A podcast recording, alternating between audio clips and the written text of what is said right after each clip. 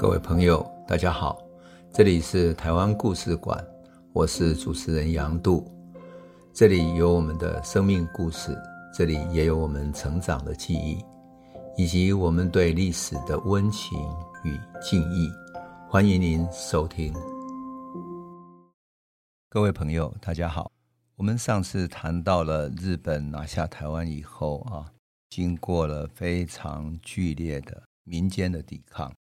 日本慢慢统治台湾了，终于把台湾的整个武装对抗的局面给摆平了。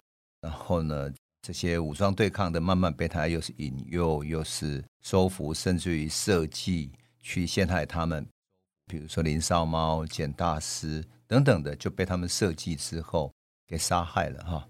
那日本把台湾慢慢稳定下来之后，其实他的野心不是只有台湾，如同我们上次曾经谈到的。在甲午战争之后，日本的整个野心是面对全中国，他想要把中国切割开来，而他首要的目标是什么？我们从历史上可以看得到，他从台湾开始看向了福建，而福建的对岸就是台湾的对岸，福建里面第一个他想要染指的地方在哪里呢？就是跟台湾同样讲闽南话的厦门，也就是从明朝以降，我们曾经讲到过。贸易最繁盛的地方叫做粤港，而厦门就是粤港的一个地方，因此日本第一个最想染指的就是厦门，而且呢，为了避免说福建啊被英国、法国、德国这些其他列强先并吞下去，日本不断向满清政府施压，施什么压呢？他说，为了保护台湾的安全，因为台湾就在对岸。他以这个为理由呢，在一八九八年四月签订了一个什么？签订了一个福建省不割让条约。哎，这个很有趣吧？日本人可以跟清朝这样的一个政府说：“你不许给我割让福建出去。”换言之，说真的，你看到这个不割让条约有点悲哀了。就是说，我们作为后代的人去看到，就是说，哦，原来你不得割让给其他国家，也是你日本对。清朝可以主张的这种意见吗？你可以这样主张吗？换言之，福建是中国的一省啊，是清朝的一省，你凭什么主张说它不可以割让或者可以割让呢？也就是说，福建只能够是日本来侵略的，而且福建不能变成其他国家来侵略台湾的基地，这实在是太有趣了。那他不就在宣告说，日本对于中国的华南、对于福建有入侵的权利吗？只有他有这个侵略的权利吗？当然，这个不平等条约引起了其他国家的注意，英国、美国、俄国、法国等等的列强开始注意到，他们觉得这是日本要侵略福建的前奏了。大家都注意到了。好，到了一九零零年一月的时候，日本呢更进一步设立了一个单位，叫做对岸事务挂，就台湾对岸的一个事务所，叫对岸事务挂，它统辖什么？统辖跟福建、广东有关的所有政务，那么它的地点就设在厦门。一九零零年二月的时候，满清政府在日本的压力底下，把从淡水逃到厦门的那个抗日三盟，如果还没有忘记的话，就是简大师，对不对？他把他变成日本国的匪徒当理由，然后抓起来了。结果满清政府把他送给日本人去对岸事务挂去引渡。而简大师最后被绞死在台北监狱的刑场，清廷出卖了台湾，甚至于出卖了台湾的爱国志士、台湾的反抗者。那这不是让台湾抗日的义民连退路也没有了吗？换言之，如果台湾抗日还有抱一点希望，因为你在台湾，你抗日的势力本来就很小，本来就寄希望于说清廷这边可以来协助的，结果你连这个路都封死了。最麻烦的是，到了一九零零年五月的时候，北京发生什么事？如果我们没有忘记到，发生义和团事变，义和团不断在攻打这些外国的使节啦，或者大使馆，甚至于教会等等，然后不断发生冲突，给了八国联军一个理由。八国联军随后攻占了天津、北京，打进去了。这个时候，日本看到机会了。你中国北方告急，你满清政府根本没有。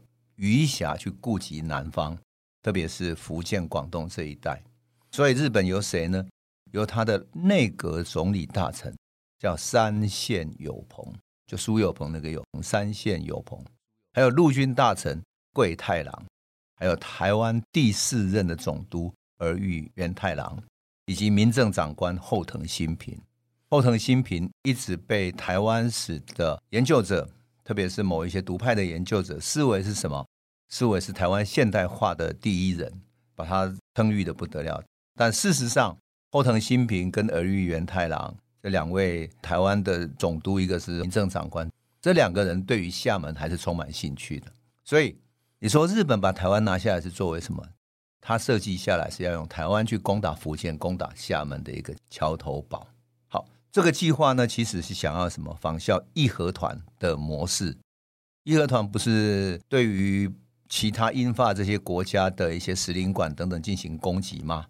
于是日本想要仿效他的这些使领馆被厦门的人攻击，被暴徒攻击，他就可以借机出兵了。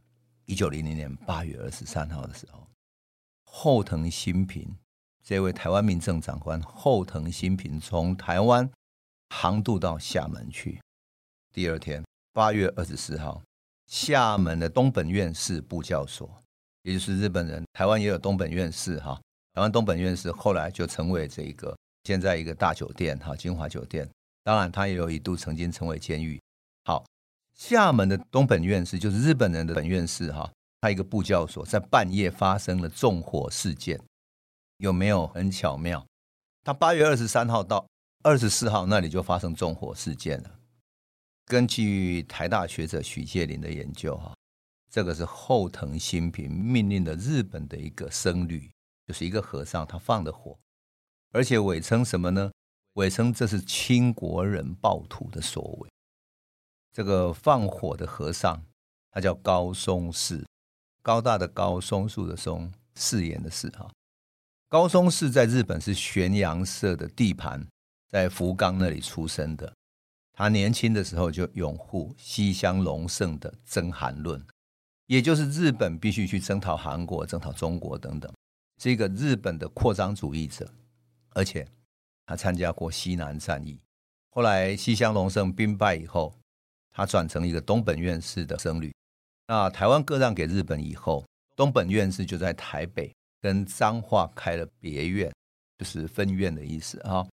东本院寺到台湾来，就在台北跟彰化开了两个分院。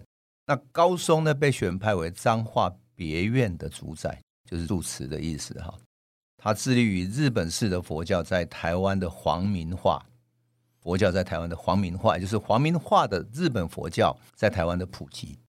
因为高松氏的关系，所以总督儿玉源太郎还相当重视他。那高松又企图把日本的佛教呢，想要推广到华南去。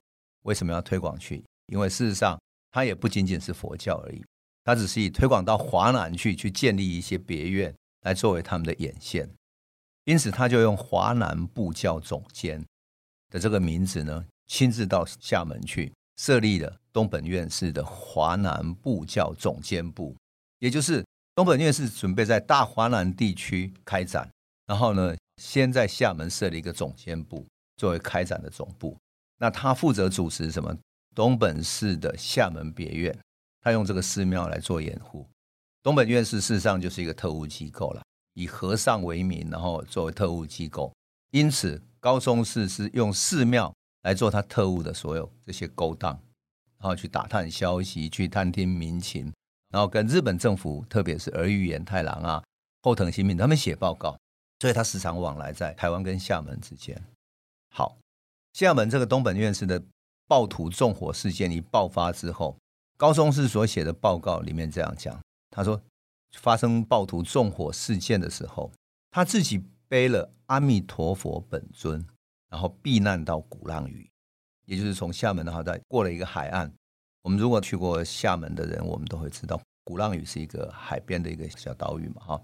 但是当时的美国驻厦门的领事在旁边而已。他们报告什么？他说，事件的当天。僧侣们早已把贵重的物品全部运出去了。当天晚上住宿在本院寺，只有寺里面的住持和尚一个人，就是高松氏本人。他在凌晨一点跑到日本领事馆报告中国人暴徒放火烧寺庙。但是除了住持跟和尚的说辞以外，没有人看到暴徒，只看到中国的人士跟士兵、民众帮忙灭火，帮这个寺庙灭火，很有趣吧？那这个时候呢，事实上很有趣的是，当这个事件发生的时候，日本的军舰一艘叫和泉，和平的和，泉水的泉哈，和泉号这个军舰已经停泊在厦门了。船舰上的海军陆战队已经先行登陆了，而且派出海军陆战队的队员，这些战士是准备做海陆作战的。整个企图是不是很明显？事件一发生，海军陆战队居然就在。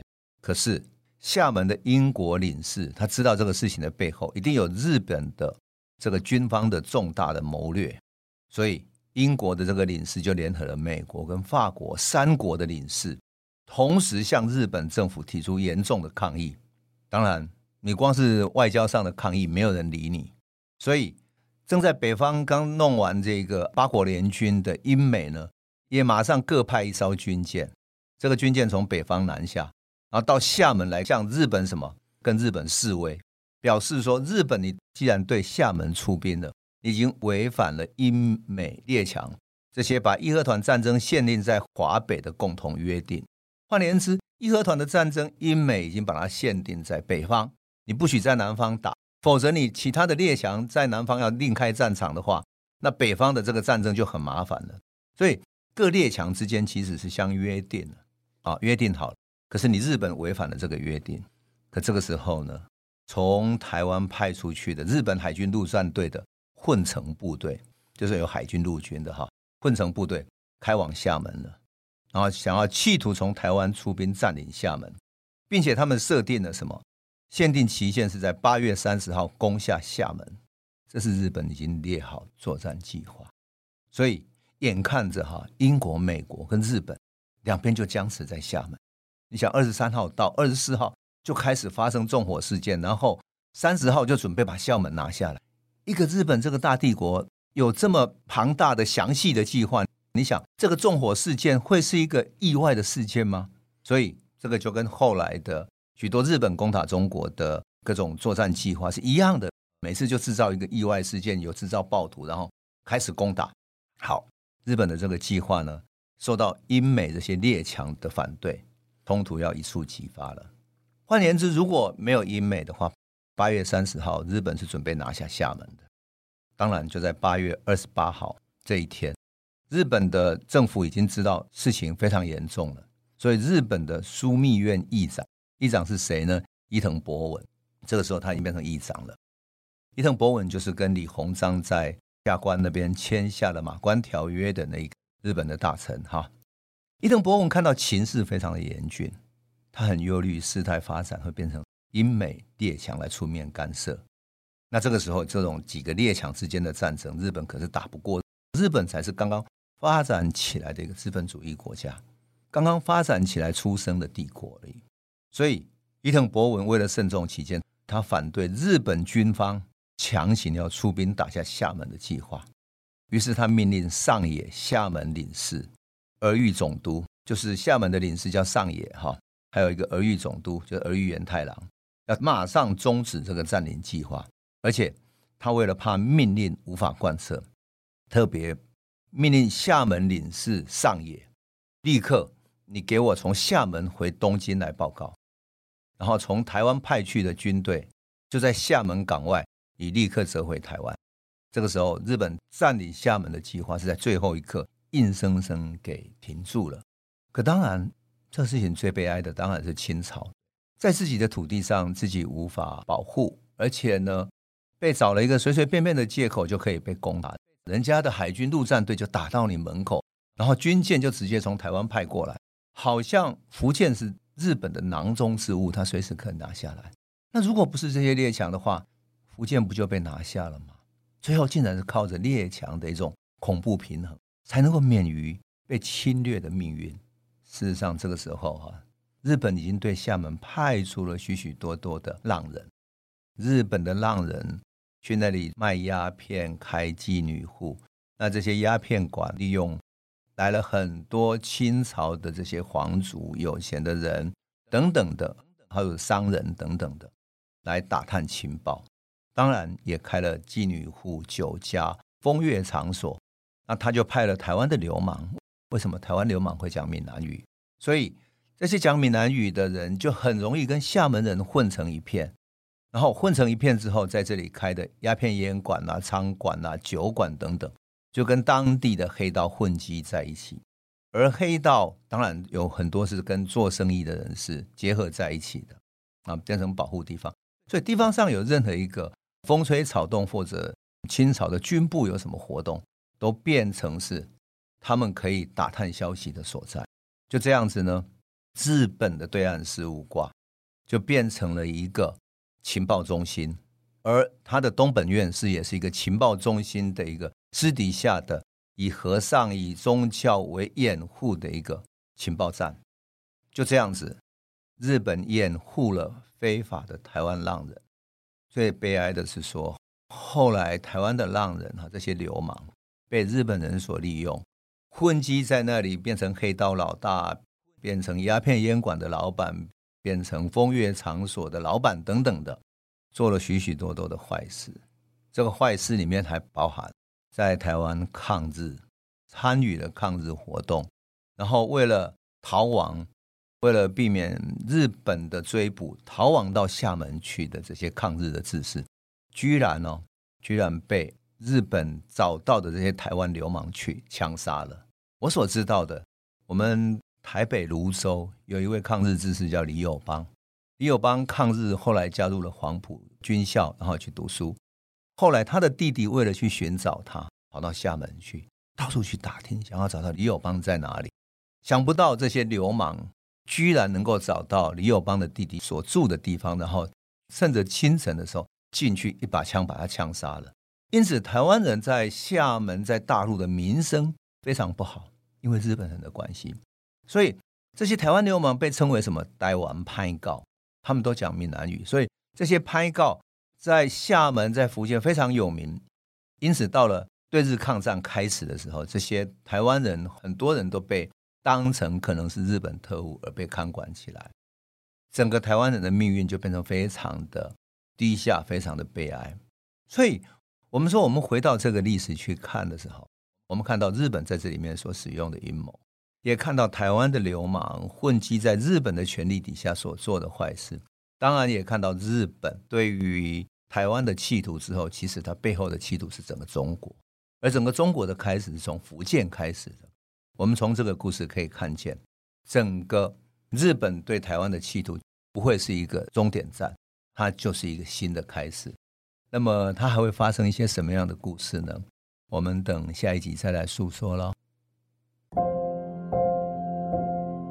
这里是台湾故事馆 Podcast，我们每周一、周五会固定更新新的台湾故事，请随时关注台湾故事馆粉丝页，按赞并分享。最后，我们工商放松一下：若你对本节目有兴趣，可以购买纸本的《有温度的台湾史》，更方便您阅读。本节目由中华文化永续发展基金会制作。连震东文教基金会赞助。